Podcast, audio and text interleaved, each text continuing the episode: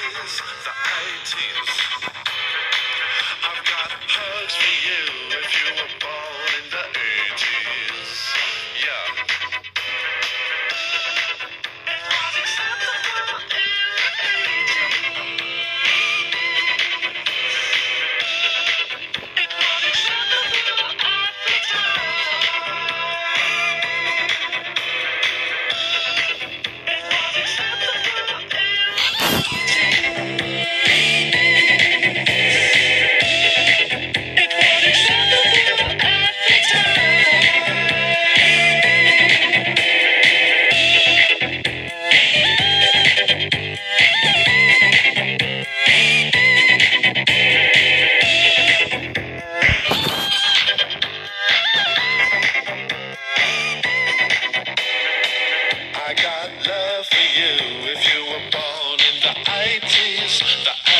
I've